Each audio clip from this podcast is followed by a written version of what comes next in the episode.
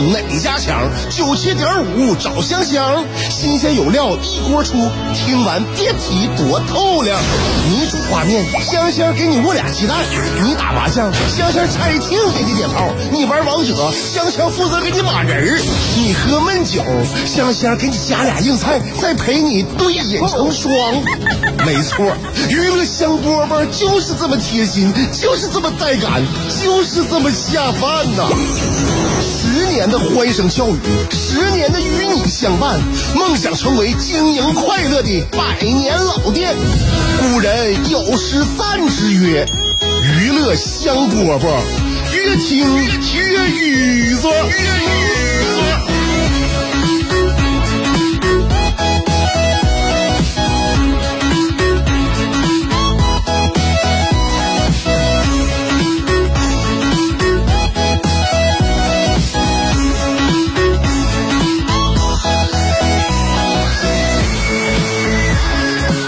香饽饽节目开始了，多跟大家说说话，多跟大家做有效的交流。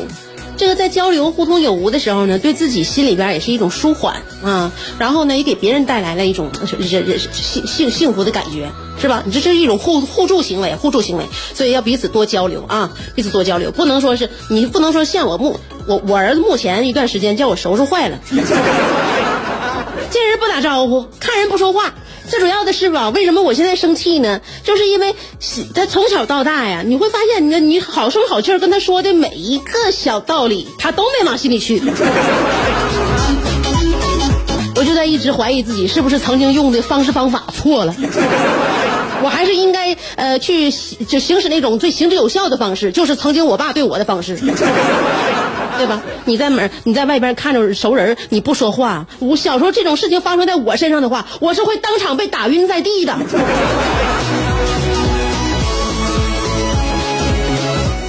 所以啊，这个你的社交啊，其实呢是一种习惯。有很多人说自己社恐，我觉得你可能是社懒。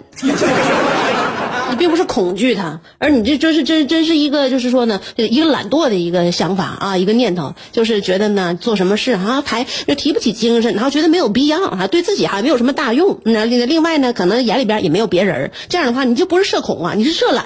时间长了之后呢，你就是没有你这方面你就你肌肉经常不锻炼，这一块肌肉是会发生萎缩的。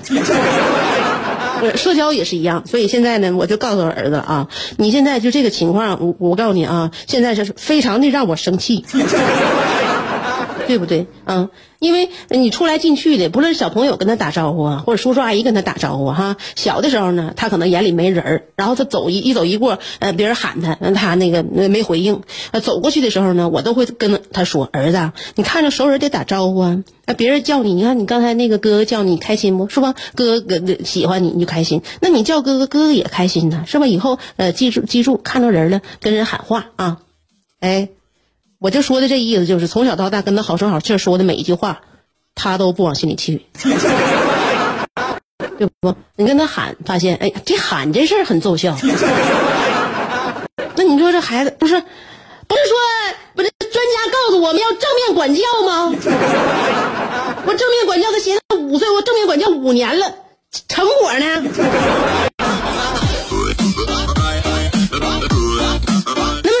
你是一个啊，或者你身边有一个平时有着严重社交恐惧倾向的人，最近突然开始变得期待电话铃声响了，嗯。嗯，有人来敲门，第一反应就是兴奋的冲上前去开门，甚至还会主动的与人联系，频繁的关心某个人的具体位置。那，因为他爱情来了，不可能，就是因为他的快递正在配送中。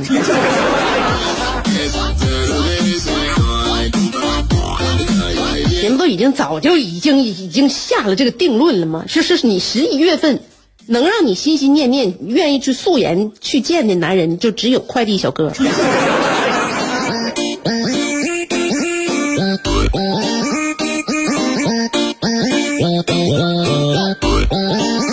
这个人呐，难免会在深秋、初冬涌起一些莫名的凄苦和这个悲凉。那么怎么办呢？我。告诉你，如果你能够早早的顺应天时，穿上秋裤和大棉袄的话，这种情况会得到及时的改善。嗯，所以呢，我就感觉啊，就是每每一次那种悲秋之意啊，都是让我们就身体感觉到冷的那一天开始的。所以冷就会让人觉得自己很可怜啊，就会想到一些伤心的往事，所以让自己温暖起来啊，温暖起来，你这种悲秋之意好像对就减轻了，嗯，这种减轻了。我老公给自己买一条裤子，里面带棉的。优衣库买的二百九十九，俺买的裤子买早了，里边带绒嘛，所以他就买完之后放着。这最主要的是现在啊，二百九十九买回买回来的裤子还没等穿呢，他就变成一百九十九了。嗯，那天我老公在网上一看，这二百九十九裤子没等穿变成一百九十九，给他气的在沙发上直蹬腿儿。啊！我就看他脸红，就难受啊，就感觉怎么自己能办出这么一件窝囊事儿呢？我我跟我分享了他这个那啥吧，就此此刻的痛苦吧。我说老公，那我让我再帮你想办办法的话，除了再买一条之外，我想不出来能够减少损失的好办法了。起身了，咱俩行动，果然又买了一条。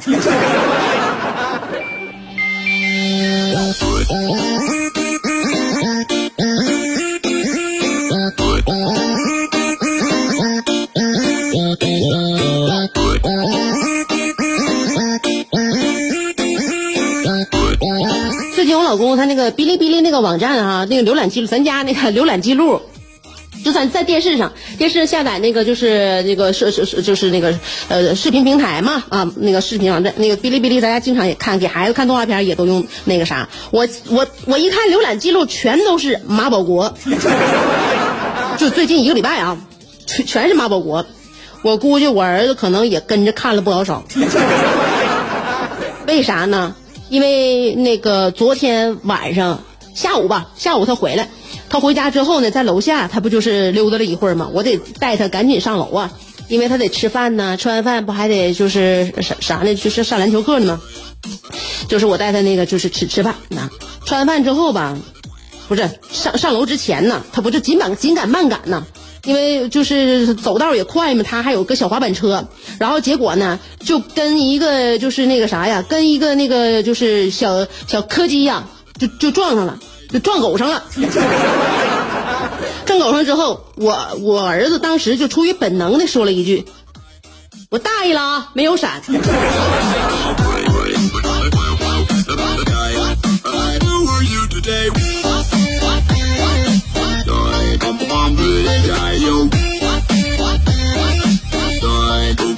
这个情况，我让我傻在了那里。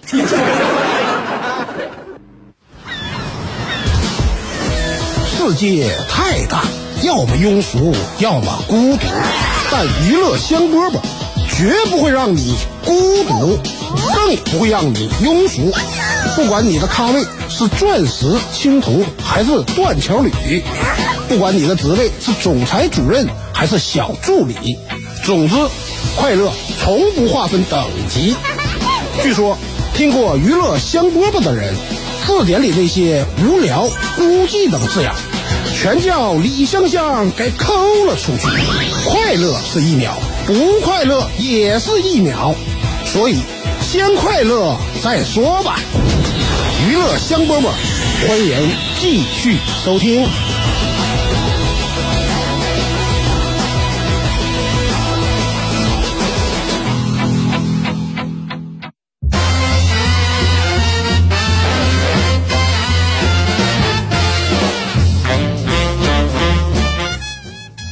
呃，这上一个礼拜吧，网上流行那个叫凡尔赛体啊，凡尔赛，凡尔赛，凡尔赛大家都知道，我就不跟大家说了啊啊。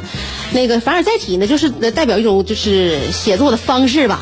它这个方式其实很简单啊，不复杂，不复杂。就是在网络上现在存在这么一种那个这个表达方式。所谓这个网络呢，就是微博啊，有很多也是微信呐、朋友圈啊，就给朋友就是炫炫来看的。就说凡尔赛体是怎么表达的了呢？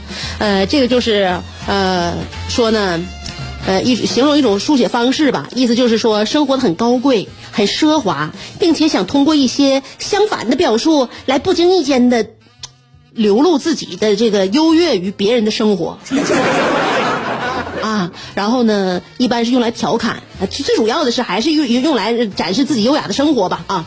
例举，举例啊，就是有例文，说是老公竟然送了我一辆粉色的兰博基尼，这颜色也太直男了吧？哎，怎么跟他说我不喜欢这个颜色呢？嗯，就是说现在就是说这种这种。也不就是不是说叫网文啊，你就是写完写完之后，就真是给自己身边亲戚朋友看的。嗯，让我们觉得呢，他对自己此时此刻的生活状态并不是很满意，并不是很满意。但是呢，反正就可见一斑吧。把他现在此时此刻比较让他苦恼的一些小呃小事件啊、小状况说出来，让我们管中窥豹。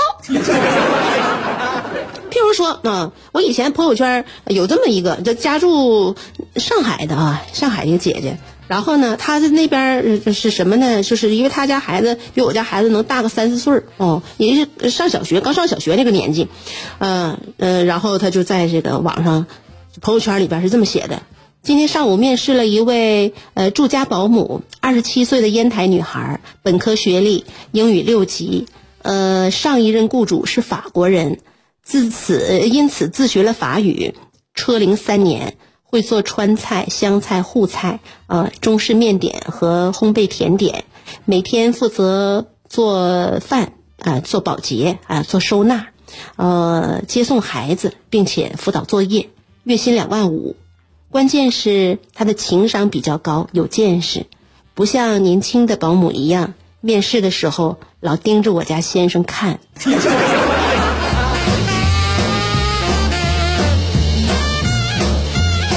你就说这朋友圈发完之后，基本上意志不坚定的话，看完之后，他的目的就是想让所有的家庭主妇回家跟老公干一架。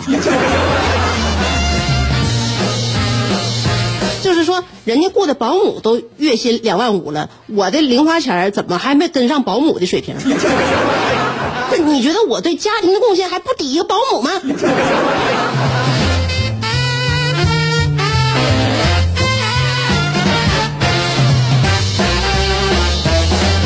了，别人家的事儿，有很多人说呢，这个凡尔赛体啊，哈，就是呢，就是很多人给自己杜造出来，就是杜撰出来一种生活生活样态吧，生活这个氛围，啊，是真是假呢？反正就是你各你各自揣摩，各自揣摩。因此呢，我就觉得哈，出于看别人这个生活的这个状态一种心态吧，啊，一种心态，就是说呢，反正如果没躲避过去，你看见了也就看见了，那但没有。没有必要去这个细细推敲，有很多事儿呢，没必要推敲，占用你你的个人资源。你像啊，也是在这个月初的时候，你就是有这么一个爱看别人家事儿的啊。重庆是重庆有一个的那个大马路有一个路段吧，就发生了一个车祸。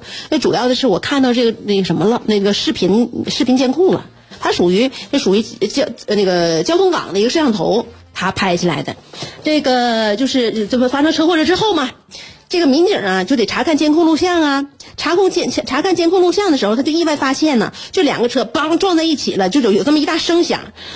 这个事故刚发生完之后，那么在马路对面呢，哎，就有一名男子一路小跑横穿马路，而且企图要翻越中间那个护栏，但是呢，由于太着急了，不慎一头栽倒。就那警察合计，这个男的跟这起肇事有什么关系？还是有什么这里面有什么隐情啊？还有是我们没有发现的一些什么其他的案件线索？那么警察呢，也就那啥了，也就那个就就就对对对他进行了口头的问话。嗯，问话，嗯，后来呢，这个男的就说实话了，就是说当时听到这一声巨响呢，就觉得肯定是有大事儿、大车祸发生了，自己特别特别想看，就出于这种非常着急想看热闹的心态呢，就呃，就就是跨翻越那个护栏了啊，但是没想到呢，呃，摔倒了，摔倒之后，男子这个面部啊和上肢进行了全面的擦伤，啊，新手机也被摔坏了。民警一看这个情况，可恨之人必有可怜之处，太可怜了。嗯，这脸和胳膊都这样了，呃，然后手机也坏了，行吧，对他的危险行为进行批评和教育吧。哎，然后那个，这这这不就完事儿了吗？完事儿了之后，我就在想啊，就是有很多人就是愿意，就是愿意看热闹，就是愿意看热闹，就很多。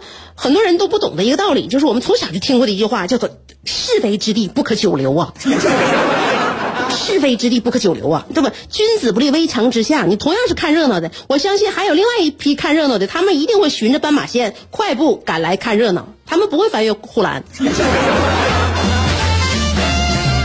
还是要被人别人录下来了。你说你都已经录下来了，那警察问你声，这真实惠。你还不如说去救人呢，对吧？我听到一声巨响，我想一定会有人那个就是是受伤了，我赶紧想跑过去，我救救我救他，我抢救他。你这样的话，不仅会被表扬一番，还会还能化解倒栽葱的尴尬局面。唉，反正我就觉得啊，有有一大堆围围一大堆人围着一件事儿的时候。这个这个事儿对我来说是一件非常危险的事儿，就是说，就是每个人胆量在这个时候就能看得出来。有的人选择往里冲，想要看看什么事儿。不，我为什么我不知道为啥？我第一时间看到这种一大堆人围在一一一个我看不见的一个事件的时候呢？我第一想法，我本能的我想跑。